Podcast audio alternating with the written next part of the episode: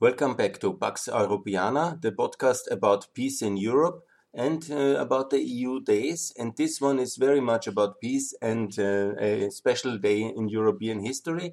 It's about the 12th of February and um, 2015, the so-called Minsk II agreement. And I want to devote this day to on the 12th of February 2015 always think about the Minsk II agreement and what it meant for Europe, what it means today for Europe. And it needs to be understood in the context that this was the first European um, effort in peacemaking uh, since the Second World War without major American uh, involvement, leadership, and actually the first one which was not led by America uh, since 1945, obviously and it led to very dodgy and uh, shabby results. Yeah. Without America, unfortunately, uh, this effort led by France and Germany is a typical example for what is happening when peace is made by these uh, two medium-sized uh, regional powers in Europe. Um, because um, without American firepower and leadership and global standing and uh, the capacities which America brings up, Obviously, it's very difficult to confront Russia, which is a much bigger power. It is the same size like France and Germany united, and it has, of course, much more uh, political united leadership and also much more uh, military assets uh, than France and Germany. And uh, so this um, is a major issue. Without America, Europe cannot make peace, sustainable peace, and has to make very um, soft forms of compromises with Russian aggression. And that's exactly what happened in Minsk. Let me uh, come back, you know, what is Minsk in general, because it's a bit confusing. It's always called, Minsk. Minsk, what is um, capital of um, Belarus. But the main story, obviously, is that this was, in a way, the neutral meeting ground uh, between uh, Ukraine and Russia, and where the Europeans could go as well. It unfortunately had a negative side effect also to legitimize this uh, dictatorship of um, of um, uh, the Belarusian dictator Lukashenko as a kind of legitimate peacemaker, which uh, absolutely he is not. He is a hostile state and he is a Russian proxy. But anyhow, he hopefully will be losing power soon. But nevertheless, that was one of the side effects. Yeah because it was seen useful to have his, uh, in a way, mm, uh, support because in this uh, heavy fighting years of 2014 and 15, it was seen as a necessary compromise. Anyhow, yeah, exactly, it was heavy fighting. Let's never forget what Russia did in uh, 2014 and 15 as a response uh, to the pro-European turn of Ukraine um, with the Euromaidan. It decided to punish uh, the Ukrainian state and nation by taking two regions.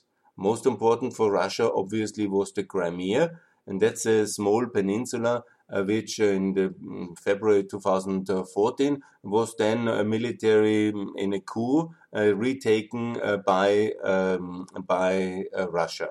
Retaken, I say, because obviously it was also part of the Soviet Union, everything, and there was, of course, you know, a lot of military assets and attached to the military assets of Russia and the Soviet Union, which Russia inherited out of whatever reason.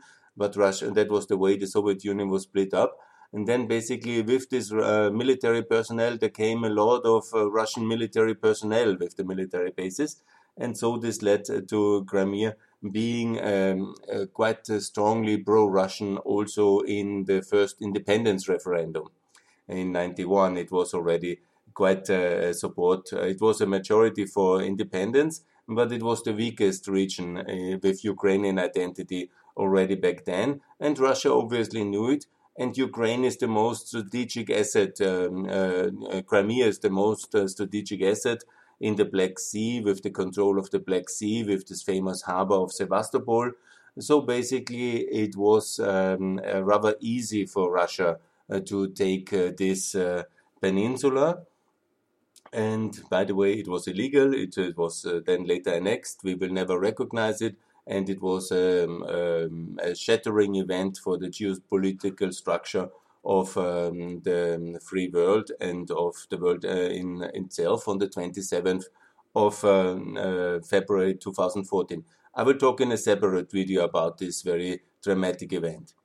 So what happened then was basically that um, Russia decided to need also a land bridge towards Crimea and to see if this kind of, um, in a way, for Russia, the success of the Crimea annexation can be repeated also in the south coast of uh, Ukraine. And they tried it in Odessa, in Kherson. These are the southern regions of Ukraine at the Black Sea and uh, you know they were only successful uh, to some extent in uh, this region which is called Donbass. I have to explain the history of Donbass in a nutshell. It's a highly it's a coal basin. It's an industrial area comparable to the Saar or to the Ruhr area in uh, to this Rhine region in uh, Germany, and it is of major significance for the uh, Soviet defense industry and because of the coal reserve, it was uh, industrialized uh, already uh, in the um, later part of the 19th century. People from all over Soviet Union were sent there to live there, so they have no kind of traditional cultural roots with um, Ukraine in that sense and there was a very uh, small, um, uh, loose and weak uh, identity of Ukraine built for that reason, basically. And it is a kind of a region where these big industrial complexes led to a lot of environmental pollution, but also the structure is very much a classical Soviet industrialized structure. You have uh, big um, industrial and The people are loyal to their company because they eat there, they live there, they get uh, paid there. They work in this context of these big steel and coal companies and it's also famously for corruption, oligarchization, and it's basically owned by a few big uh, oligarchs, most of these uh, industrial assets. So the whole region uh, was always, also in Ukraine, uh, the um, um, collusive, corruptive kind of uh, center of criminality, and it is a very problematic region also in the time when it was with Ukraine, and it is legally with, with Ukraine but I want to explain the context of that region. And it borders also to the Russian Federation. So logistically, it was easy to be supplied and easy to be supported.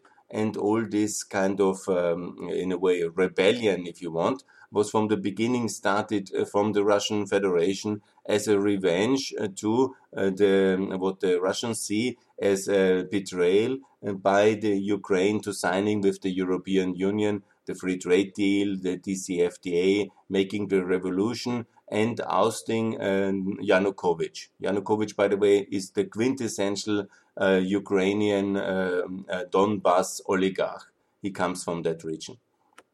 So basically, came uh, the DCFTA in Vilnius. You might remember the Eastern Partnership Summit in November, the protests in uh, Ukraine against Yanukovych not signing this agreement, which he always promised to sign, and then the option of Russia to have this big loan and also then joining the Eurasian Economic Union, Putin's favorite anti-EU uh, union project and the copy of the EU in the East.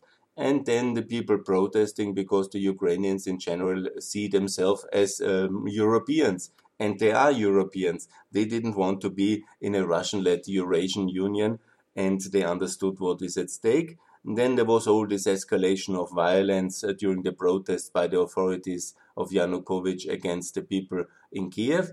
And then there was uh, the basic escalation then in January 2014 and uh, the flight of Yanukovych with all his money uh, towards Donbass and then to Ukraine and to, to Russia. And then happened uh, this um, uh, this annexation and all this manipulation of Crimea. And then the second escalation point was obviously the start of the Donbass War. In a short way, it is important to understand that uh, Ukraine was uh, in a political turmoil as well and had to find its own political structures. There was the flight of Yanukovych. This has uh, the necessity to have uh, some uh, um, first uh, presidential election, and that happened only in May um, to, 2014 on the 25th of May. And so it took some time for the new Ukraine, if you want, the free Euro European Ukraine, uh, to consolidate. And this, um, from uh, basically the, the, revolution in February uh, to May, it took uh, three months to consolidate. And in this time, uh, the Russian-backed uh, separatists they could um, make some inroads, obviously. But the moment then on the in end of May, when uh, the Ukrainian authorities mobilized and uh, cons um, uh, were consolidated, basically there started uh, the second phase. After the initial loss uh, of cities like Mariupol in the east, also a lot of parts of Donbass were then um, over, taken over by these armed revolutionaries backed by Russia. And then came the rollback. President Poroshenko basically started uh, the big rollback. He got back uh, together with uh, his uh, military forces and also with volunteer battalions. He got back Mariupol and he started a big rollback campaign into the in the Donbass. Understand as well, it was not possible to really do the same in Crimea. Crimea is much more complex geographically there's only a small isthmus, and uh, also there was uh, much more Russian military already there. So mm, that was the reason it was uh, technically uh, very hard to reconquer uh, Crimea. So the efforts were first done in uh, the in eastern Donbass to take basically back Mariupol. That's an important seaport, and then also Donetsk and all these other cities. And this was quite a successful campaign. So the time from June 2014 uh, to the mid of August was basically the Ukrainian initiative. The army, which was, uh, and this is also important to understand, that um, Ukraine, as part of the Soviet Union, all defense efforts were obviously directed against um, Europe. So most of the military installations of Ukraine have been traditionally in uh, Western Ukraine because the idea was uh, obviously we never wanted that but the idea was that uh, there will be the attack from the west uh, into ukraine and so the military installation were there. And obviously also ukraine was uh, very uh, you know they were not well organized there, and uh, there was a lot of corruption problems of mobilization. It took some time. But then this was basically um, settled with the new president and then the war really was going in the favor of Ukraine. And Ukraine would have most likely driven uh, out all these separatist and Russian proxies out of all of uh, Donbass by the summer of 2014. The campaign was going very good, but the uh, campaign was in a way going too good because how it went, it was like this that then Russia massively intervened to avoid a complete defeat of um, of um, uh, Ukraine and uh, of the Russian-backed forces. Yeah?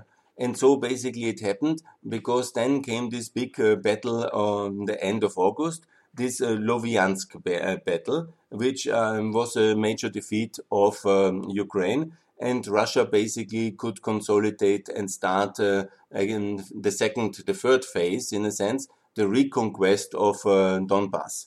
So the battle was waging that way. Ex again, I explain. First uh, in May, June, April to June, uh, April to the end of May, and the takeover of much of this territory by Ukrainian, by Russian separatists.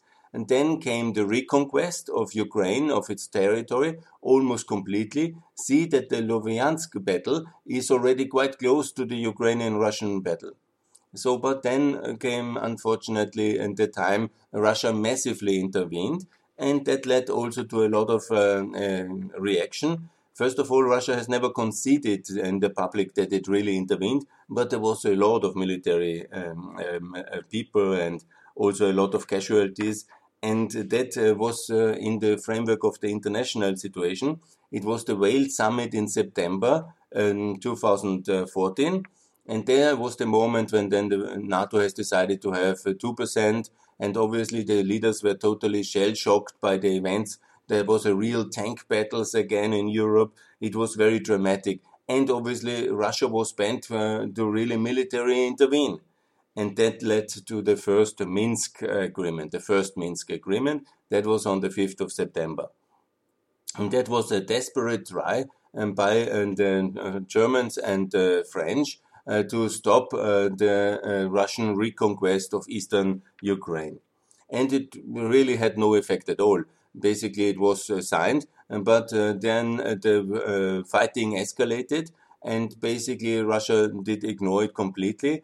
And the battles um, were really very hard then from September to January. September to January, uh, basically to February.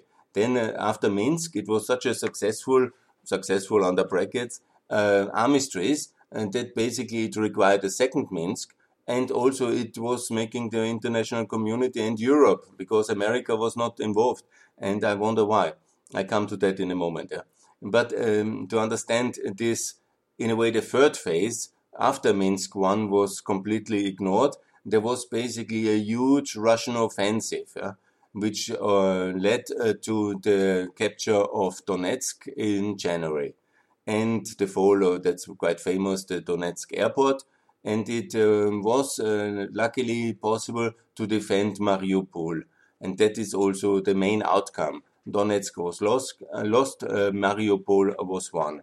And that is basically then um, the um, situation ever since let me come to the idea of Normandy format because that's an important context uh, in that uh, to understand. Normandy, everybody in the world would understand Normandy as uh, something led by the Americans and British because it was the American and British and also some Polish actually uh, to uh, liberate Europe from the Nazis in Western Europe on the famous 6th uh, of June 44. But unfortunately, that was not what Normandy is about. Yeah? Normandy is a format where they met in Normandy uh, for the celebration of D-Day 75, and it is only for France and Germ uh, Germany. Uh, France, basically, you remember that was the defeated power, which was a collaboratist uh, regime, and which then later was, uh, for um, political reasons, granted uh, allied status. And it is basically this France and it's Germany, which was the the aggressor of World War II, obviously. And uh, these two powers now in the European Union, and they took the liberty to call themselves Normandy format together with Ukraine and Russia, and uh, thinking that they can make peace uh, in this conflict, which was in a way a World War One kind of battle in Eastern Europe between Ukraine and Russia. And uh, no, no, no. Um, no America, uh, no Britain. I cannot understand if anybody has the reason. Uh, it must be connected with this great withdrawal which Obama did in August 2013, because somehow he was missing in action on that one. And it led to that fact uh, that, of course, without American firepower, without American backing, the only thing the Europeans are able, militarily, politically, strategically, is to buy Russia into a kind of consensus. Because there is no military threat level we can do. The only thing we can do is we can offer things like Nord Stream 2, or we can uh, tell uh, Ukraine we will not support you. So we can weaken uh, Ukraine and to somehow uh, buy Ukraine or force Ukraine into, into a compromise and we can buy Russia into economic deals. But we have no economic, uh, no military threat level, and we have also nothing else as leverage in a sense. So we are in a very weak position, and Germany and France were in a very weak position. But obviously, they tried to, with the best intention to stop the bloodshed. And so the focus is only to stop the bloodshed. Nothing strategically matters anymore, just to find a way for Russia to be Uh, stopping its tanks and not invading all of Ukraine in a way, which is good, you know, as a um, very basic compromise. It's uh, understandable, um, but with American leadership, we could have achieved much more. And please, America, uh, don't let Europe to the Europeans because then we will always have this kind of outcomes. So let me remind that in the meantime, it's also very important to understand that in July uh, was this uh, shoot down of MH17, uh, the um, Malaysian airline from Netherlands to Malaysia, which was so, shot uh, down over Ukrainian airspace by a Russian uh, military advanced technology rocket, which the separatists had because Russia gave it to them. Otherwise, they wouldn't have had it and uh, they thought that they will shoot down a Ukrainian airlines. They had didn't have this um, uh, competence to make the difference between civilian airline and Ukrainian airlines. And they had this very sophisticated weapon, this Buk, and they shot down this MH17 and 300 Europeans and Malaysians, they died. And they died also, and we have to see this is also the product of the European appeasement because normally when there is a war declared, you close the civilian uh, airspace above. You close the airspace above a war zone for civilian airplanes in order to save them because there can always be a rocket around. And this is what uh, much of the Balkans until recently was still military closed uh, airspace, even 20 years after the war. So uh, the Ukrainian airspace was not closed, and these uh, um, poor people were um, without them knowing flying over Ukraine. They had no idea. These were mostly Malaysians and Dutch who had no idea uh, about uh, where they were flying. They were just wanting to go to Malaysia, but they all died tragically on this day in July uh, 2014. Um, also, we have uh, we are very much co-responsibility. Uh, also, obviously, the main responsibility is with Putin, who has supplied this weapon and who has started that war. So let me also mention in the context, it's very important that the Austrians, they have invited Putin in um, June to the visit of shame to Vienna, where he was famously greeted with the red carpet at the moment when all this war was escalating and uh, the Donbass war was in full swing. And then he was coming to Vienna to make some Nord Stream 2 deal. Yeah? Let's not uh, forget that was very important and uh, we will see the context of the energy business in the form of this podcast. Yeah?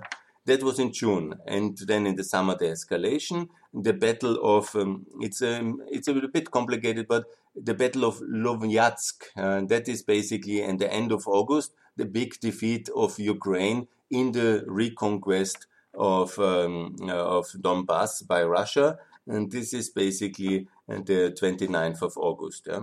Over 1,000 uh, Ukrainians died in that battle. Then came the Wales summit, and uh, then came the Minsk summit. Then it failed, and then these four months were the main uh, phase of the conquest of uh, eastern Donbass by Russia happened. And with the only real success of Ukraine is that it was possible to defend Mariupol, which is such an important city and it has ended then in the 12th of February, Minsk II, where desperate Germany, desperate France uh, tried to bring Russia again uh, to the to the um, uh, negotiation table. It worked, and to some extent, it worked. Uh, it must also be recognized that uh, the battle zones, um, the, this kind of demarcation line between uh, occupied Russian occupied Eastern Donbass and Free Donbass are quite clear today and they have not changed in major dimensions since then. You know, obviously you have to understand that it's important that on 12th of February this was signed, and but Russia felt obliged to still make a major attack on Ukrainian forces, and this is this famous battle of uh, Debaltseve. And that was basically after Minsk was signed on the 12th. The week after, Russia uh, used um, its forces on the ground still uh, to um, uh, drive out all Ukrainian forces from the territory it wanted to have and it killed another um, uh, hundreds of people basically in the battle of Debaltseve.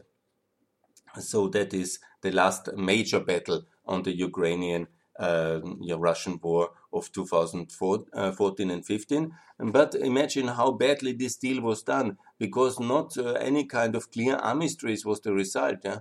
Since then, hundreds of soldiers have been lost, maybe thousands, yeah? because the uh, fighting and the artillery shelling and uh, the brutality at the border zone continues to this day. Now we are 21 in 21. So that means uh, five years, six years after, because now it's the sixth anniversary or whatever kind of uh, sad anniversary of the uh, of this um, Minsk II agreement. Some people, of course, can say, and I understand that you can say, ah, at least you know the Russian progress uh, was stopped. Good, fine, yeah. That's exactly what we can do in Europe. We can buy Russia with some energy deals and with some concessions into at least not um, conquering all Ukraine. Yeah, that's uh, maybe a success if you see it like this. Yeah, but we cannot really uh, ask Russia uh, to leave Ukraine. We have no capacities for doing that. And we are proud that we then had a very complicated Minsk II agreement, which was at least stopping uh, the war in a sense of not having any kind of major tank battles anymore. And that we see as a success. Now, yeah, in some ways, it's some success. Yeah, you know, I want to concede that. Yeah, it's um, a complicated situation. Huh? but the complicated situation was from the start, yeah, because uh, Russia was uh, starting this war uh, in with the intent to undermine Western integration of Ukraine and punish Ukraine for um, having this audacity uh, to sign an agreement with the European Union. And then we cannot protect uh, countries which want to do that. Yeah? And we celebrate it as a great progress for peace when we stop the Russian tank columns going to Kiev. Yeah? Okay, you can see it like this, but it's not a very proud position to have, and it's not a very uh, great um, thing to be proud of. And then we sign things in this agreement like Ukraine should be neutral again. I mean, countries which were just aggressed by other countries, and 7% of the territory and 5 million of their people were basically occupied uh, by uh, Russia in um, a war of aggression, and then you force this nation into some kind of neutrality and in a uh, federalization, because I'm very much for federalization. But when it's a federalization which is basically meant uh, to um, make impossible Western integration, but also make a federalization where the regions then dominate foreign policy, and that's not the federalization. Uh, that's not a federal Ukraine. That's a non-working, dysfunctional Ukraine. So what I say, it's basically it's a very mixed uh, blessing. This um, 12th of February, it has uh, led uh, to a stabilization of the front line, but it's not an armistice. It's not a peace plan. It's just a stabilization. It's just a, a way to stop the Russian tank columns going further. That's some progress. That's some success, but it's not really something to be very proud of. Yeah and that Minsk II is the formula for peace or even for an armistice. Yeah? It's obviously proven wrong because there is no peace and there is no armistice yeah? and there is no goodwill. And the whole effect which the Donbass war from the beginning should have, that it makes the life for Ukraine very difficult as a European Ukraine, is achieved uh, in a sense. Because uh, there is no invitation for Ukraine to join the EU or NATO in a sense. Yeah? And the Germans and French have always blocked it and there is this agreement for for uh, Nord Stream 2, uh, 2, because it's not a coincidence that on the 12th of February 2015 Minsk II was signed, and on the 18th of June, just uh, four months later, was the signing of Nord Stream 2, because that was really the price for uh, Minsk II and also the way to persuade uh, Putin to order the stop of uh, further um, progress. In the meantime, actually, it's uh, totally changed because Ukraine is much more developed militarily. But at that time, it would have been possible uh, that um, Russia uh, would have maybe uh, gained more territory. So that's exactly the complicated 12th of February I want everybody to remember. And I want to understand that when you see it to the American piece, uh, for example, in 2095, Holbrooke in Dayton, he made a much um, better and more, um, you know, working armistice. After 95, there was no fighting anymore in, in uh, Bosnia. Um, and uh, there was a lot of fighting after the armistice in Minsk too. Not uh, at least the Battle of Debaltseve, but uh, continuously. To this day, there's artillery duels and there is this uh, uh, continuing rebel activity. And there are people dying uh, to this day. And not to so talk you know that the conditions of donbass uh, of occupied donbass are really horrible in all aspects in the aspects of uh, environment uh, breakdown of social order immigration and it's a disaster zone um, which even russia has no intention to settle because they have never had the intention to annex it like in crimea and also in west And I have talked already about the care obligation. The Russians, to some extent, they really care for Crimea. In a way, they invest there, they build infrastructure, they do a lot of human rights uh, violations, which they shouldn't as a Council of Europe member. But the intention in Eastern Donbass was never to integrate it fully or to recognize it as a state, but always to leave it at the gigantic bleeding open wound to make the life of Ukraine and the people who have decided a European future to make it as difficult as possible. And that's why they keep this kind of uh, armistice violations going every day, just as a gigantic reminder for the crime of choosing Europe and for the Europeans that Russia is very dangerous. Yeah? So basically, it's a gigantic threat, uh, constant open wound, yeah, which is opened, uh, and that was the whole purpose of the whole operations. It was never something nice meant uh, for the people of Donbass. Yeah? It was never planned uh, to integrate it uh, and uh, develop it. Yeah? It was always meant to be a zone of destruction, open wound, and of disaster and to make the life of the Europeans and the Ukrainians very, very, very complicated. And in some ways, unfortunately, that's the tragic legacy of Minsk too. There was no settlement which would really work in any way. Uh, it was just the Europeans were happy, the tanks stopped, uh, and in some ways the tanks stopped. Uh, they're not progressing in direction of Kiev. That's a great success then for European diplomacy. It's a diplomacy of weakness, it's a diplomacy of appeasement, it's a diplomacy of disaster, in my view, and I really don't like it. So, anyhow, nevertheless, it's a complicated legacy. Remember on the 12th of February, the Minsk II agreement. Understand it's not even an armistice. it's not a peace agreement. It's no road to peace. It's just, you know, a kind of uh, stopping the worst of Russian aggression and it has led to misery for these three and a half million people which uh, still live under terrible conditions in Russian occupied Donbass, and there is no real kind of way forward. And as I said, it's very tragic, but also now we can do uh, very little for them because ultimately they live under Russian obligation so what needs to be done is to focus much more on free Ukraine and get free Ukraine in NATO, EU, adopt the euro and make sure the people in free Ukraine have a better life. And over time, unity will come back again once the prosperity differential is big enough. And that's the only way to settle this because um, without American leadership, we are not able to confront Russian aggression in Eastern Europe hopefully there will be better times, but that's how I see it. So please um, remember the 12th of September of uh, the 12th of February 2015 always as a very complicated day, as a day at least you know there was no further Russian aggression, but a lot of Ukrainians have paid with uh, their life immediately afterwards, and uh, then also continuously in the last six years and this is not what we can be proud about. Yeah? On the contrary, Mix, uh, Minsk 2, in my view, is a debacle. It has uh, maybe hindered something worse yeah, and protected us uh, from a complete disaster, but that's no justification for such a weak and uh, shady and dodgy agreement like Minsk 2.